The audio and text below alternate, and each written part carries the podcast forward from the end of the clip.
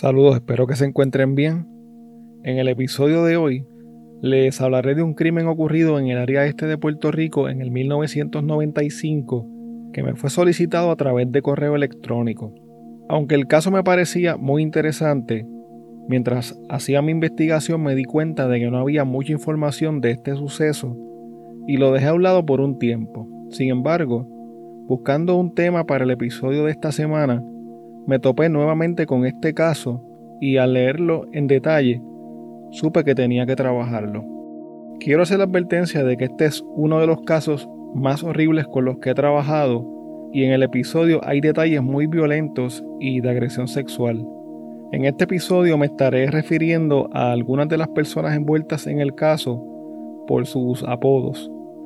La mayoría del relato que van a escuchar a continuación surge de la confesión que hizo uno de los acusados, quien se convirtió en el testigo estrella de la Fiscalía Federal.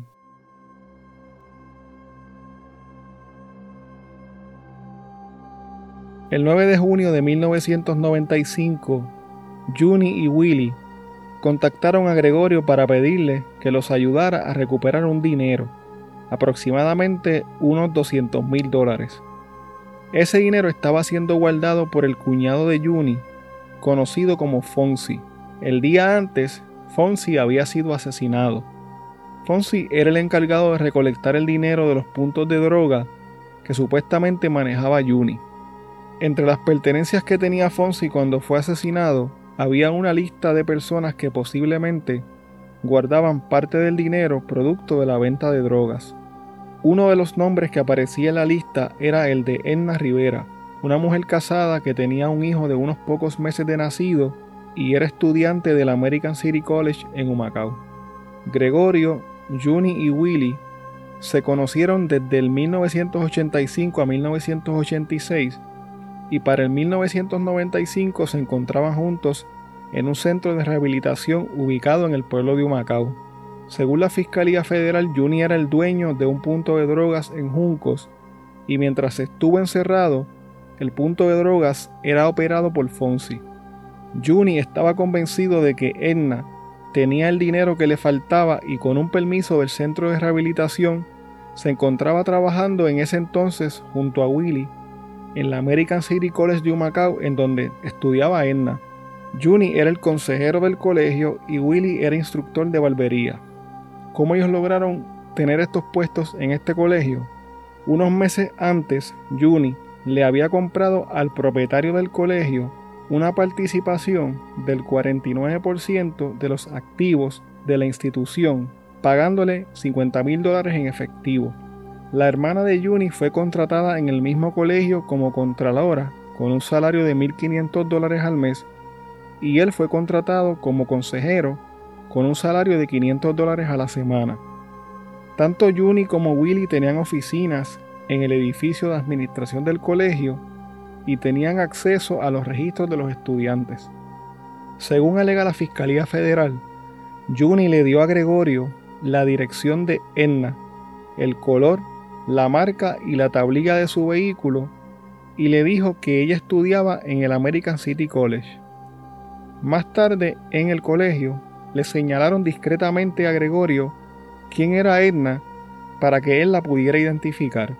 A Gregorio ella le pareció una joven decente y agradable. Lo más que le llamó la atención, según él dijera más adelante, fue su hermoso cabello largo. Willy le había dicho en algún momento dado a Gregorio que supuestamente Edna era amante de Fonsi. Juni le pidió a Gregorio que llegara hasta la casa de Edna para hacer que el asunto pareciera un robo. Además, le dijo que no perdiera mucho tiempo con ella, que si no le entregaba el dinero rápido, que la matara. Willy le pidió a Gregorio que no la violara. A Gregorio le ofrecieron 25 mil dólares por este encargo. Juni le dijo a Gregorio que se llevara a un sujeto conocido como Papo, quien era del residencial Gautier Benítez de Caguas. Al otro día, Gregorio se encontró con Papo en la plaza de Caguas para coordinar lo que iba a hacer. Papo llevaría un arma según se acordó. Por alguna razón Gregorio decidió traer a su novia Ada, quien era de Juncos, para que la ayudara con el asunto. Gregorio le había prometido a su novia que le iba a ayudar a comprar una casa nueva con el dinero que iba a obtener luego de ejecutar el plan. Unos días más tarde Gregorio le pidió a Juni y a Willy que le dieran 200 dólares para comprar drogas y así poder estar en un estado mental que le permitiera cometer el crimen sin titubeos. Juni le dijo que no había problemas, le dio los 200 dólares y le recomendó que también se llevaran a otro individuo conocido como Freddy, porque supuestamente él era más loco que ellos. Mientras hacía los preparativos finales, Gregorio le dijo a su novia que ese día dejara a su hijo de 8 años en la escuela y se fuera con ellos. El 20 de junio de 1995, Gregorio se encontró con Ada en la plaza de Humacao. Para su desagradable sorpresa, Ada llevó a su hijo de todos modos porque ese día en particular el niño no tenía clases debido a que había un field day en la escuela.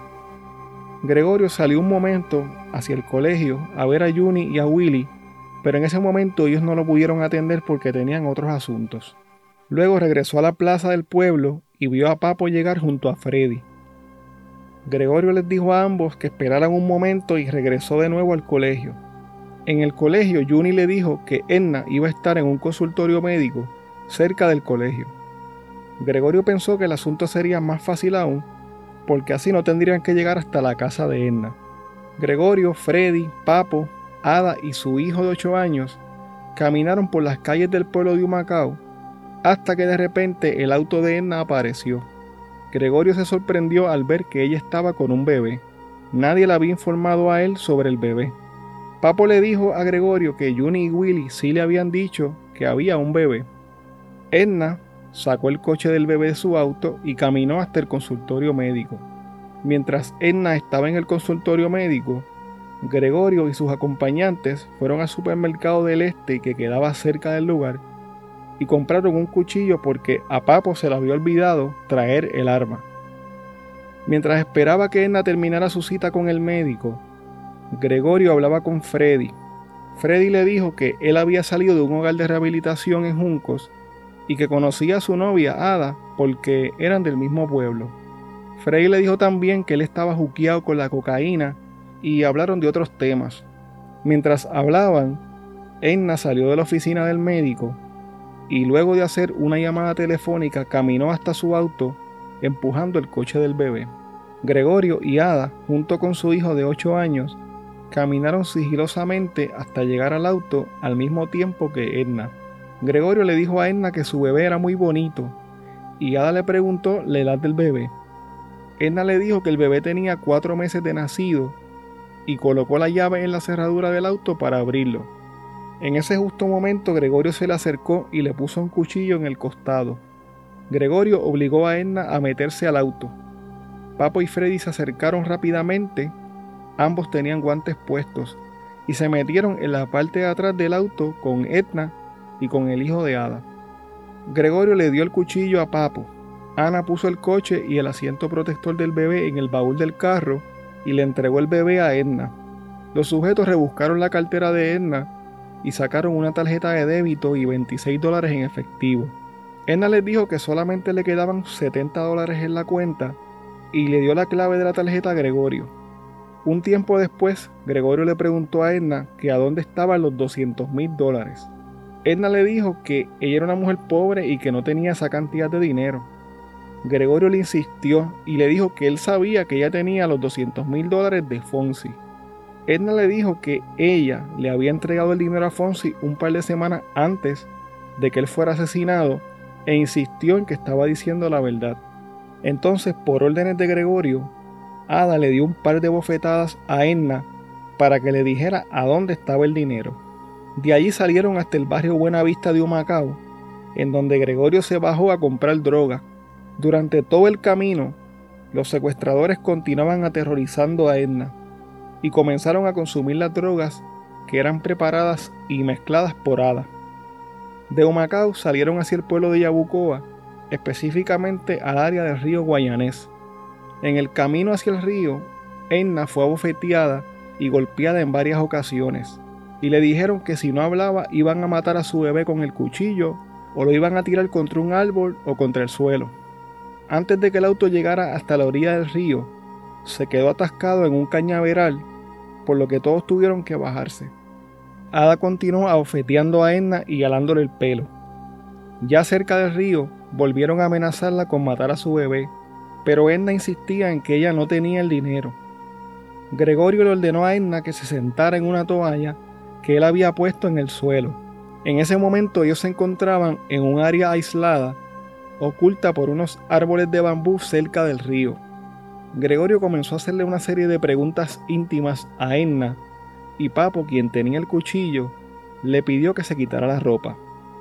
En ese momento los tres hombres, Gregorio, Freddy y Papo, comenzaron a agredir sexualmente a Edna. Luego de terminar la agresión, por alguna razón que solo una mente enferma puede comprender, los individuos cometieron un acto que los fiscales federales describieron simplemente como grotesco. Ellos colocaron al niño de 8 años sobre Edna, quien se encontraba desnuda para que simulara sus actos sexuales. Después que terminaron, le ordenaron a Edna que se vistiera. Mientras esto ocurría, Ada estaba en el auto con el bebé de Edna quien no paraba de llorar. Los hombres regresaron con Edna al auto y nuevamente la amenazaron con matar a su bebé. Luego la comenzaron a golpear con los puños y con una vara de bambú para que hablara. Siguiendo las órdenes de Gregorio, Edna fue arrastrada hasta el río por Freddy. Papo le pidió a Freddy que la ahogara, pero Edna comenzó a luchar por su vida, agarrando a Freddy por el cuello. Gregorio le dijo a Papo, quien tenía el cuchillo en la mano, que fuera y ayudara a Freddy. Acto seguido, Papo caminó hasta la orilla del río, agarró a Edna, le cortó el cuello y la lanzó al río. El cuerpo de Edna se fue flotando río abajo. Cuando los hombres regresaron al auto, en donde estaba Ada con el bebé de Edna, le contaron lo que había sucedido. Para ellos eso era un chiste. Para poder salir del lugar primero tenían que sacar el carro que estaba atascado en el cañaveral. Utilizaron un gato del auto y algunas varas de bambú hasta que lograron sacarlo del fango. Gregorio llamó por teléfono a Juni y a Willy para informarles que Edna estaba muerta, pero que todavía tenían su auto y a su bebé. Juni les dijo que abandonaran el auto y dejaran al bebé en algún lugar seguro. De allí salieron en el auto de Edna hasta un centro comercial en el pueblo de las Piedras. Freddy y Papo se quedaron en el auto mientras que Gregorio y Ana se bajaron para tratar de retirar dinero con la tarjeta de Edna de un cajero automático sin percatarse de que estaban siendo grabados por las cámaras de seguridad. Luego entraron a una tienda Mesal B y trataron de utilizar sin éxito la tarjeta. De ahí salieron hacia el pueblo de Gurabo, en donde Gregorio al fin pudo retirar 70 dólares de la cuenta de banco de Edna. Al salir de Gurabo se dirigieron hasta el pueblo de Caguas. El bebé de Edna comenzó a llorar de nuevo. Ana intentó darle un poco de jugo al bebé, pero lo hizo de una forma tan torpe que el bebé comenzó a ahogarse, por lo que condujeron hasta el hospital municipal de Caguas, en donde el bebé fue examinado por un médico y al poco tiempo fue dado de alta. Cuando Gregorio y Ana salieron del hospital, ya Papo había abandonado el grupo. Los que quedaban se dirigieron a la casa de Ana, en donde ella se bañó y alimentó al bebé. Más tarde ese día, Gregorio y Freddy condujeron en el auto de Edna hasta el pueblo de Luquillo. En el camino tuvieron un pequeño accidente y cuando la gente se acercó, Freddy salió huyendo. Gregorio continuó su camino, Finalmente llegó hasta Luquillo, en donde abandonó al bebé frente a una residencia. Esa misma noche, el esposo de Edna y su hermano comenzaron a buscarla desesperados. Estando en la carretera vieron su auto, el cual estaba siendo conducido por Gregorio, y comenzaron a perseguirlo. El esposo de Edna pudo alcanzar el vehículo y logró apagarlo usando un viper de alarma con cortacorriente que tenía. Cuando el auto se detuvo, Gregorio salió huyendo, pero el esposo de Edna lo pudo atrapar. Gregorio tenía consigo prendas que le pertenecían a Edna, como un anillo y una pulsera con su nombre. Cuando llegó la policía, el cuchillo con el que asesinaron a Edna, una camisa amarilla utilizada por Freddy y una foto de Gregorio fueron encontrados en el auto. El 15 de junio de 1995, Luego de ser atrapado por el esposo de Edna, Gregorio comenzó a hablar con la policía. Sin embargo, sus versiones eran inconsistentes y contradictorias. Por tratarse de un robo de auto o carjacking, como le conocemos comúnmente, el FBI tomó el control de la investigación del caso. El 25 de junio de 1995, agentes del FBI registraron la casa de Ada y encontraron evidencia que la vinculaba con el secuestro de Edna. Ada hizo una declaración ante los agentes admitiendo que tenía cierto conocimiento del crimen, pero negó su participación directa. Al otro día dio una segunda declaración en donde ofreció más detalles del crimen y admitió su participación en el mismo. Ada intentó llevar a la policía hasta donde lanzaron el cuerpo de Edna, pero no pudo encontrar el lugar. El 28 de junio de 1995, el FBI entrevistó a Papo, quien dijo que Ada le había contado lo que le había sucedido a Edna y en dónde habían lanzado su cuerpo. Papo también trató de llevar a los agentes hasta la escena del crimen, pero tampoco pudo encontrarla. Ese mismo día Freddy fue entrevistado por el FBI. Él negó conocer a Ada y dijo que no sabía absolutamente nada sobre Edna o sobre su desaparición. El 7 de julio de 1995, la policía encontró el cuerpo decapitado de Edna. Solamente se pudo recuperar su torso. Finalmente Gregorio comenzó a darles todos los detalles del crimen a los investigadores. Como parte de la investigación, los agentes comenzaron a recopilar evidencia que pudiera ayudar a esclarecer el crimen. El testimonio de Gregorio era la pieza principal de evidencia. Sin embargo, otras piezas importantes fueron recuperadas. Por ejemplo, el gato con el que levantaron el auto del fango cuando se quedaron atascados en el cañaveral fue encontrado en la misma área donde lo dejaron. El recibo del retiro bancario que había hecho Gregorio de una ATM en Gurabo fue encontrado en una bolsa de basura en la casa de Ada. En la residencia de Ada se encontró ropa del bebé de Edna y también se encontró una tarjeta con la dirección de Freddy.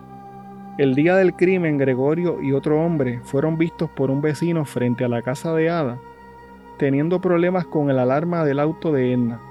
Algunos vecinos también dijeron haber escuchado un bebé llorando. Para abril de 1996, Gregorio continuaba cooperando con las autoridades federales. En ese momento es que finalmente se señala a Juni y a Willy como los supuestos autores intelectuales del crimen. Gregorio se confesó ante los agentes federales.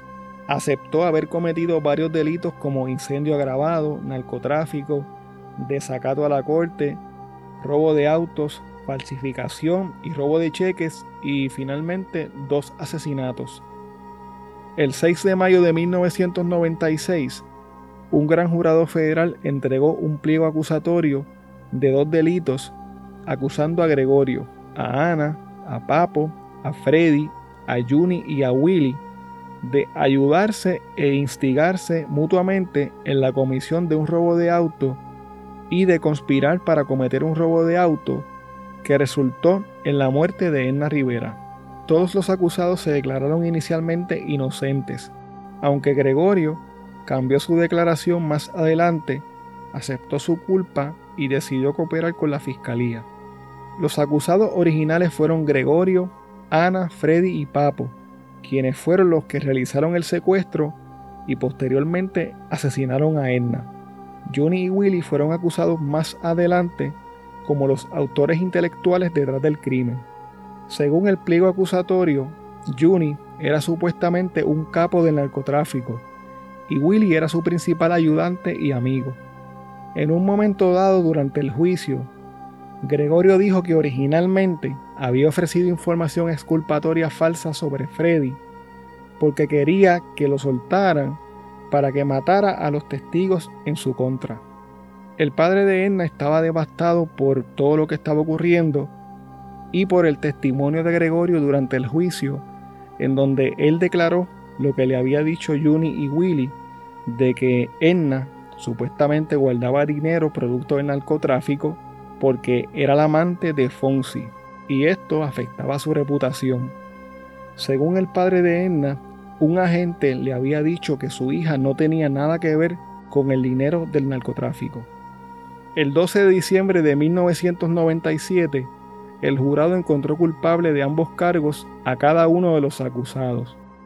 Al día siguiente del veredicto, el padre de Enna fue entrevistado por Tele 11, en donde declaró lo siguiente y cito: Estoy de acuerdo con que fueron declarados culpables, pero con lo que no estoy de acuerdo es con que mi hija saliera como traficante, porque si lo hubieran dicho a la prensa como me dijeron a mí, que ella era inocente, que no tenía nada que ver con eso, yo estaría más satisfecho. Ellos mismos, el investigador José Torres me dijo, don Samuel, tu hija no tuvo nada que ver con esto, es inocente. Pero ¿por qué no lo dijeron a la prensa? Los abogados de Juni y de Willy presentaron una moción para un nuevo juicio, a la que se unió la defensa de los demás acusados. Sin embargo, el Tribunal de Distrito denegó su moción. El 27 de agosto de 1998, Juni y Willy fueron condenados a cadena perpetua por cada uno de los cargos. Papo recibió la misma sentencia al día siguiente. Freddy fue sentenciado también a cadena perpetua el 30 de octubre y Ada fue sentenciada el 13 de noviembre de 1998. No estando conforme, la defensa de los acusados presentó una apelación ante el juez Torruella. En su apelación alegaban que las declaraciones hechas por el padre de la víctima el día después del veredicto constituían nuevas pruebas que justificaban un nuevo juicio. Los acusados también alegaron que dichas declaraciones evidenciaban una violación del estándar de Brady versus Maryland. Lo que esto significa en pocas palabras es que el debido proceso de ley requiere que la fiscalía revele las pruebas que pudiesen ser favorables a un acusado, independientemente de si el acusado las solicita o no. El tribunal determinó que el supuesto error en el debido proceso de ley por falta de divulgación de pruebas no se cometió en este caso. El tribunal alegó además que las declaraciones del agente Torres solo eran su opinión y no necesariamente la opinión de la fiscalía. Sin embargo, en un análisis más profundo sobre toda la evidencia presentada por la Fiscalía durante el juicio, se determinó que la misma era insuficiente para poder probar que Juni y Willy conspiraron para que se cometiera el carjacking que resultó en la muerte de Edna Rivera. Según el tribunal, ningún jurado razonable podría haberlos declarado culpables de tal conspiración el juez Torruella revocó las sentencias de Juni y de Willy por insuficiencia de pruebas, pero reafirmó la decisión del tribunal en el caso de los demás acusados. Según la información más reciente que pude obtener durante la investigación para hacer este episodio, Gregorio estuvo en la Institución Federal Correccional de Yazoo City en Missouri y quedó en libertad el 13 de octubre del 2018. No me consta por cuánto tiempo estuvo en la cárcel o si su convicción estaba relacionada directamente con el asesinato de Edna Rivera. El 8 de abril del 2002, Juni se declaró culpable de posesión con intención de distribuir cocaína y fue condenado por el juez Salvador Casellas, el papá de Pablo Casellas, a 262 meses de cárcel. Juni quedó en libertad el 11 de diciembre del 2012 no pude encontrar registros que indicaran que Willy haya sido encarcelado. Papo cumple su sentencia de cadena perpetua en la penitenciaría de Beaumont, Texas. Freddy cumple su sentencia de cadena perpetua en la Correccional Federal de Fairton, New Jersey. Y por último, Ana cumple su sentencia de cadena perpetua en el Centro Médico Federal en Fort Worth, Texas, que es una institución para convictos con necesidades médicas o con problemas mentales.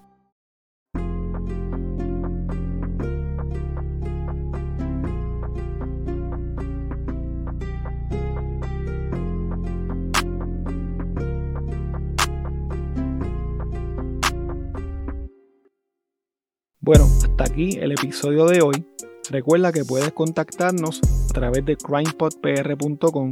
Síguenos en Facebook, Instagram y Twitter como CrimePodPR en donde estaremos subiendo contenido relacionado a los temas con los que vamos a estar trabajando y sobre noticias de casos criminales principalmente. Recuerda también suscribirte a este podcast en tu aplicación favorita para podcast y compartirlo con las personas que conoces. También puedes apoyarnos a través de patreon.com diagonal crimepodpr en donde vas a tener acceso al contenido que utilizamos para poder hacer las investigaciones, como por ejemplo documentos, enlaces, fotos adicionales a las que subimos a las redes, videos, análisis de los casos, entre otras cosas que vamos a estar añadiendo poco a poco.